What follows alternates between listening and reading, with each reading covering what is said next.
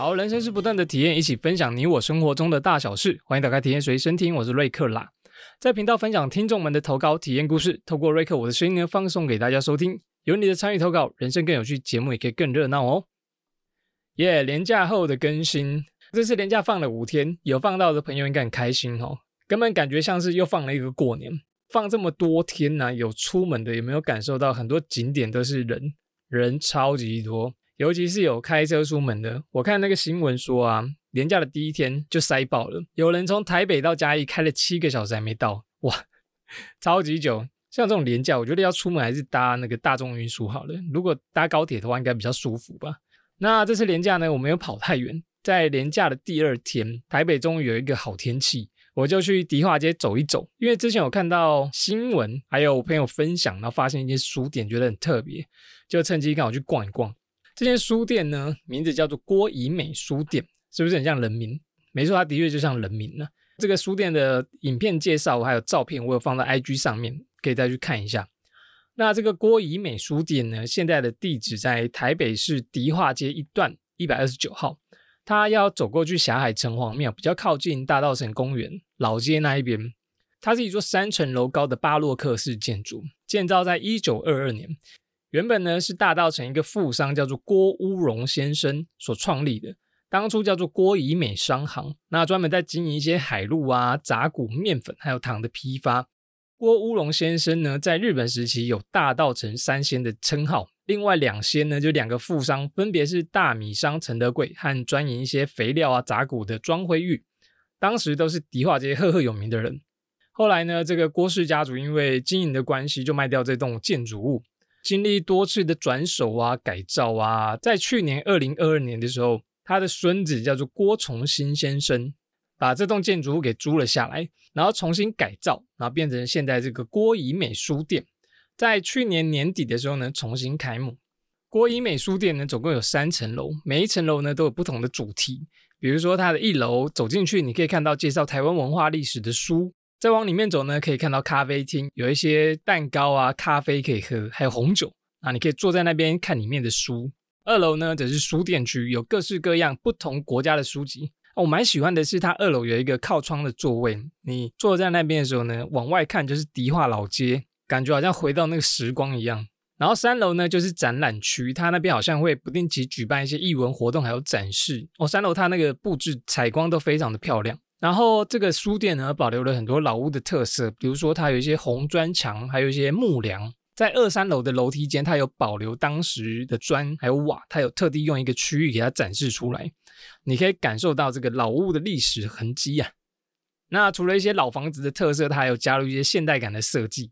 其中有一个我觉得很棒的亮点，就是二楼到三楼之间有一个空中的铁质楼梯，它就是连接前后洞这样子。那你从那个楼梯走的时候，真的是悬空哦，它底下是没有东西的，你很像走在空中的楼梯一样。有惧高症的朋友呢，可能会蛮陡的，但它真的很漂亮，你可以坐在那边看天空，超级美。好了，我觉得这间书店的特色就是它不只是一个卖书的地方，也是充满一个历史故事还有文化的空间，可以感受到当时大道城的历史风华，也可以欣赏到现代的艺术创意，是一个让人放松心情，然后享受阅读的好地方。大道城呢，它还有很多历史的古宅哦，我真的好喜欢哦。有时间呢，我一定要再去多多探访一下。那如果你有机会去大道城迪化街呢，别忘了去郭一美书店走走看看，体验一下这个历史建筑。好，以上就是我的体验分享了。接下来来看一下这次有什么体验投稿吧。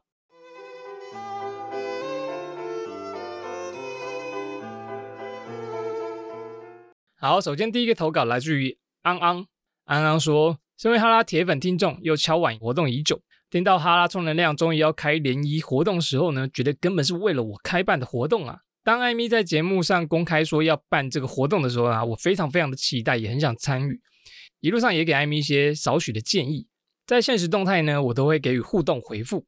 在活动日期公开后，艾米优先让有加入智囊团及有参与旅游团的听众优先可以报名。当知道有人想要报名参与当工作人员的时候啊，我也说我也想当工作人员。但艾米说呢，希望我可以借由参与这个活动来脱单，所以就问问身边亲近的姐妹要不要一起参加。其实我现在自己过得蛮好的，不晓得联谊对自己会不会有实质的帮助。一直在犹豫的时候啊，问了之前在旅游团认识的朋友还有没有参加，没想到他说活动一出来我就报名了耶！我听了之后就决定，好吧，我要冲一波了，也当做去看旧朋友，还有交一些新朋友。至于活动是不是真的有好结果呢，也没有关系，可以见到主持人就已经很开心了。到活动当天早上起床时，其实有点懒惰，不想出门，但一想到去可以见到好多朋友，又燃起了斗志。准备了一顿有仪式感的早餐，化好妆后才思考：哎，我今天到底要穿什么啊？但眼看没剩多少时间，就决定走一个端庄路线前往。到了活动会场呢，第一次可以在白天的时候进到餐酒馆，看到一些旧朋友，就快速打了招呼，然后报道。报到时候呢，拿到一个 L 夹，里面有一些题目的问答，还有小笔记本，在上面呢要填写自我介绍，还有后续的配对小卡，感觉像是回到国中要填写自己的毕业纪念册一样。再一次熟悉，然后了解了自己。在小卡上没有写太多内容的我，也不担心没话聊，毕竟我话真的超级多。活动开始的时候呢，主持人就介绍一下活动的内容，最后呢要所有人参与发下一个毒誓，说本人现在绝对单身，不是的话永远会当单身狗。旺旺啊，没有旺旺。接着就是一整个没有休息，然后说话聊天的时间。我已经好久好久没有这样讲一整个下午的话了，讲到后期呢，声音都已经在烧香。终于聊完全部的异性之后，就开始填写配对的桥段。每一个人可以选择一个异性，然后填上号码跟名字。如果呢两个人都写的对方，就可以配对成功。原本我也没想太多，所以根本没有记下编号跟名字，导致于要填写的时候呢，还赶快去看大家的名牌，最后才把编号跟名字都写上去，交给了工作人员配对。先是配对了一对，接着第二个配对时，看着自己填上数字的异性站在台前，心里好紧张。没想到下一秒被念到的编号就是自己，实在是太紧张、太受宠若惊了。兴奋的站到台前，然后领配对的礼物。这个时候呢，不止手在抖，是全身都在抖哦。整个活动结束后，刚好跟配对者住在同一区，所以就一起约吃了晚餐。也趁着晚餐机会，可以更了解彼此。毕竟活动当时呢，我们只有七分钟的时间可以聊天。朋友们都很期待，也很好奇后续的发展。当然，我自己也很期待，呵呵。总之，谢谢哈拉充能量跟这次所有参与活动的人员，还有身边给我建议的姐妹们。这个活动真是值回票价，太好玩啦！原本也很期待瑞克可以来活动现场，不知道瑞克有没有参与过类似的联谊活动呢？对于我的配对有没有什么后续发展建议？毕竟本人真的是好紧张啊啊啊啊！多么阿里嘎多！哇，联谊活动我有看到分享啊，艾米前一天有找我去了，但是我有另外安排，所以就没有过去。哦，有发现那间去的颜值好像都很高哦，而且恭喜恭喜安安有配对到，真是太恭喜了。但你们真的只有吃饭吗？后续就没有什么其他发展？记得再来投稿呢。我在想说，如果去这个配对的场合啊，成功配对到的话，可能是不是我就只交换一个 line，然后再交换个 IG，然后我就没有后续。我超级容易分心，然后又很被动。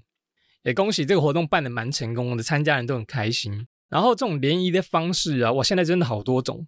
我之前有看过下午茶联谊，还有一起煮饭的，叫做共煮联谊，就是一起做菜，不是炒饭哦，是一起做菜哦，就是料理食物。哎，我觉得那个蛮有趣的。还有一起旅游的啊，哇，各种商机啊。其实内政部啊也有在办这种旅游活动，也是专门否单身的，不知道是不是为了冲那个结婚率。它这个活动名称叫做“爱情不期而遇”，遇到的遇。活动就是一起出去玩的那一种，有一日游啊、两日游，然后可以去苗栗啊、屏东啊、宜兰啊，也是透过出去玩的方式，然后认识彼此。我觉得这种蛮有趣的，相处的时间比较长，然后可以聊比较多。那也可以观察对方，比如说对方吃饭啊，或者是累的样子，啊，也可以不用一直聊天，一直自我介绍，就默默的观察大家。搞不好我心血来潮会去参加这种体验。那有兴趣的朋友呢，可以去搜寻一下内政部的这个活动。打内政部联谊应该就可以搜寻得到，他每一年都办在那种七八月的时候，所以可能今年如果有的话，可能也是七月暑假开始。他好像连续办了两三年吧。那后续发展的建议哦，我问错人了，我看起来像是会谈恋爱的人吗？好了，应该就是可以多互相聊天啊，互相了解再决定。因为初期认识啊，很容易投入那种恋爱的泡泡里面，对不对？我们之前好像哈拉充那样聊过，就你会对这种对象进行各种的脑补，不管对象怎么样，三七二十一，有 feel 就先恋爱，然后一阵之后啊，才发现哎，生活上啊、个性上啊、三观上啊各种不合，然后才要分开。你看，这就是我们这一代的素食爱情。好了，多观察，多相处啦，就互相了解一下，看自己在意的点是什么。那那对方是不是那一种人？最后呢，祝福大家都能找到好的对象，顺利脱单。恭喜安安，期待你的后续发展体验投稿。祝福你，不管单不单身，都过得幸福快乐。谢谢安安。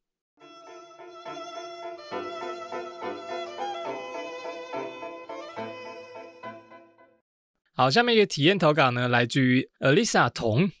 童说呢，我是国小五年级的听众，这次要投稿是来分享我第一次的乐乐棒球比赛哦。那一天到比赛场地看到很多其他国小学生的时候，真的超级紧张。不过我只是一名候补球员，不需要上场。放好包包以后，就开始练习传球跟打击。我们第一场比赛呢是跟三峡国小，我们先防备，候补球员就在旁边加油，老师也在旁边喊得喉咙快沙哑。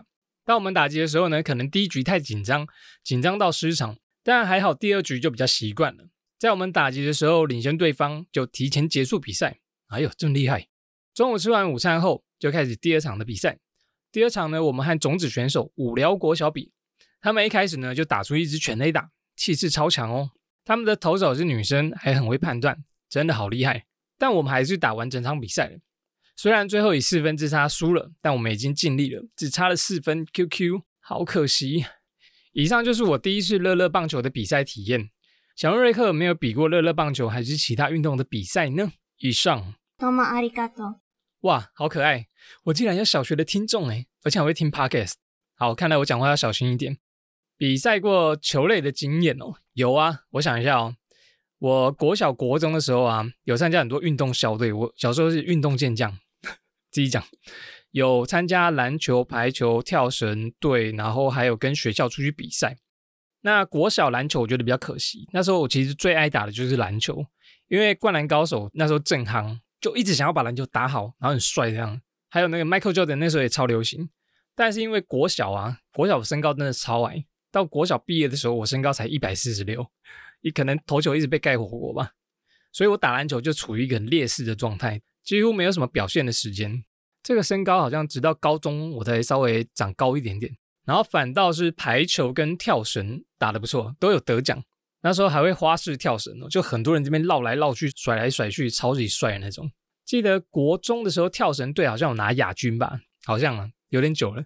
然后排球也有，排球我有印象很深刻的一件事情，就是我们那届的排球的学长都超级厉害。每次看他们练接球、杀球的时候啊，我手都超痛。我就想说，奇怪，这么小的朋友为什么杀球都这么痛？不是才大我一点点学长吗？哇，我觉得他们可能有那种排球少年的等级。记得那一年好像有拿到冠军吧？那那时候还是学弟，就跟同一样，就板凳选手一直在帮我们加油。那时候比赛场地在体育馆里面，然后连续比了两三天吧。即使没有上场哦，但可以感受到那种比赛的刺激感。也跟同一样很认真热血的帮我们加油，这种体验真的超赞的。比赛会让人家热血沸腾，刺激感，而且旁边有女生加油的话，表现会更好。好啦，我我我蛮喜欢这种比赛的感觉，就是球类比赛的感觉。那来补充一下乐乐棒球，大家知道什么是乐乐棒球吗？我第一次收到铜的这个体验，我才知道什么是乐乐棒球。应该很多人跟我一样都不知道这个吧？这个乐乐棒球啊，源自于美国，然后发明在一九五零年代。它的打法是，它不用投手，它是用一个梯形的打击做支架。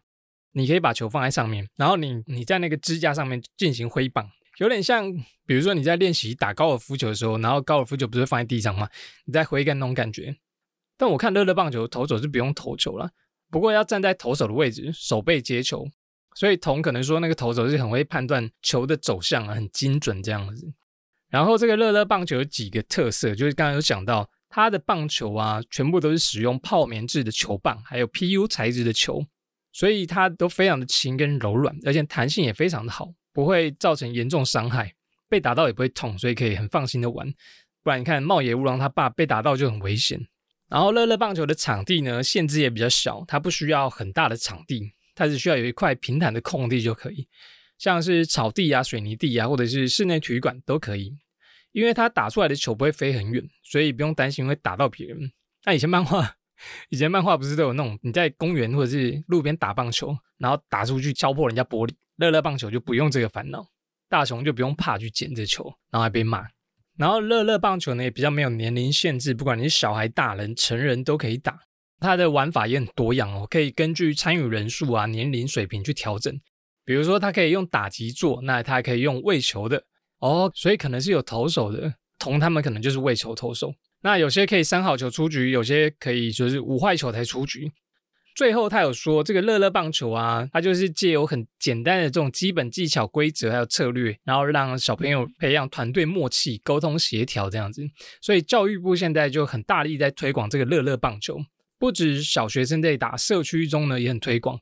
让很多人可以享受这个棒球的乐趣。好，以上就是我对于乐乐棒球的介绍，谢谢大家收听。最后呢，感谢国小五年级童的投稿，让我认识这个乐乐棒球。祝福你棒球越打越好，早日升上先发，搞不好也有成为台湾的那个大谷翔平的。说到大谷翔平，他前阵子拿到经典赛 MVP，二刀流真的超强，根本是漫画棒球大联盟里面的人茂野无郎哇！但我觉得现实版可能更强。以前在看漫画的时候啊，就想说怎么可能啊？那现实哪有人这么厉害，又会投球又会打击，就给他一个人玩就好了。结果日本真的养出这样的一个人，太强了。童应该也知道大谷翔平吧？好了，感谢童的投稿，也期待你之后成长的体验投稿哦。谢谢童。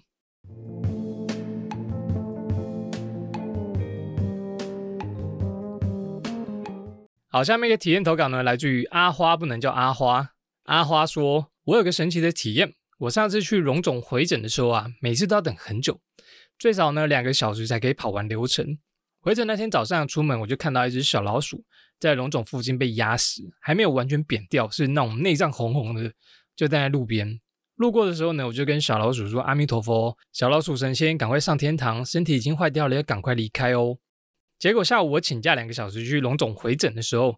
本来时间上有点紧迫，还跟同事讲说：“哎，万一我来不及，你帮我照看一下哦。”一踏进龙总，本来电梯要等很久，结果立刻就来一台。再走到看诊区，插入健保卡报到，没想到整间立刻开门叫我进去。后来再去自动 P 加机，这里平常都是每台机器啊都要排队十个人以上。我到的时候呢，竟然完全没有人。在我付完费的时候啊，后面才开始排超长，而且领药也是非常的快，我只等了两分钟我就拿到了。这些流程呢，平常都要两个小时。我这次从进龙种到出来，竟然只花了二十分钟就搞定。走出来的时候呢，觉得非常神奇。回程路上骑车经过早上小老鼠被压扁的地方，身体已经不在了。我相信呢，这是小老鼠还小鼠仙的帮忙，让我顺利在这么大的荣总医院呢，二十分钟就看完整。以上就是我做善事的新体验，谢谢。多么阿里嘎多。好可爱的善事体验哦！相信花花的幸运呢，是那个小鼠先善意的回报。保持善良啊，然后保持着感恩的心，持续做，感觉真的会运气变好。记得我之前不是有分享说每天的感恩三件事情吗？分享完那件事情之后，我就开始写感恩日记。想不到吧？我自己都没想到。就是每天会在睡前大概简单记录一下我今天怎么过，发生了什么事情，最后会总结发生哪些事情，我觉得感谢，比方说感谢食物，感谢好天气，感谢今天遇到美女，天哪，好开心之类。我最后几乎都写超过三个，我都会写到十个或者以上更多。我从十月开始写，写到现在四月，已经写了半年嘞，自己都很惊讶可以保持这么久。那虽然不是写了之后就每天过得很顺利，或者运气超级好。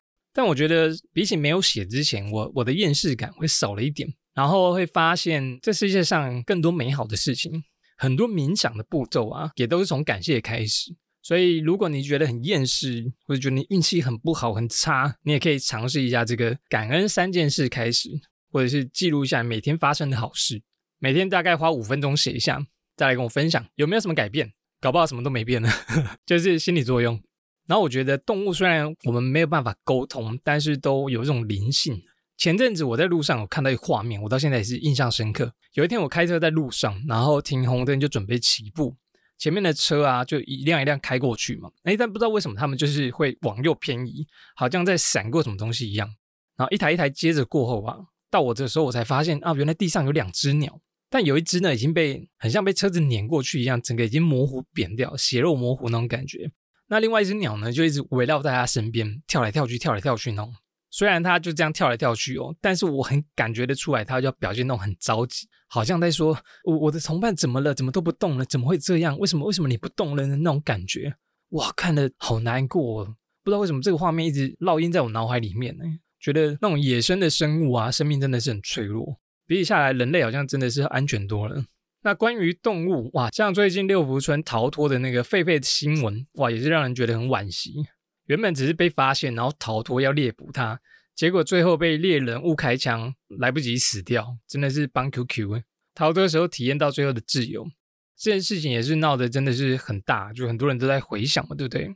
其实我相信这个过程是没有人是故意啊，但是整件事情是有可以改善的空间。希望这件事情呢，可以更关心还有尊重有生命的动物，尽量保持善意啊，可以过得比较幸运一点点。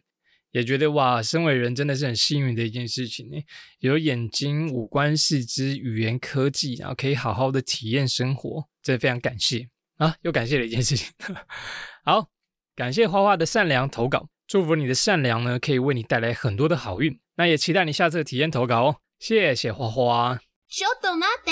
耶，录完了，感谢上次节目念完，不是说哎没有投稿念了吗？结果陆续又来几封，哇，让我又可以更新一集，真是太开心了。但是这次录完之后，好像又没投稿了，所以我们下次不知道什么时候再见面。欢迎大家踊跃投稿，让这个节目呢可以尽早更新。谢谢大家收听喽，下次见，拜拜。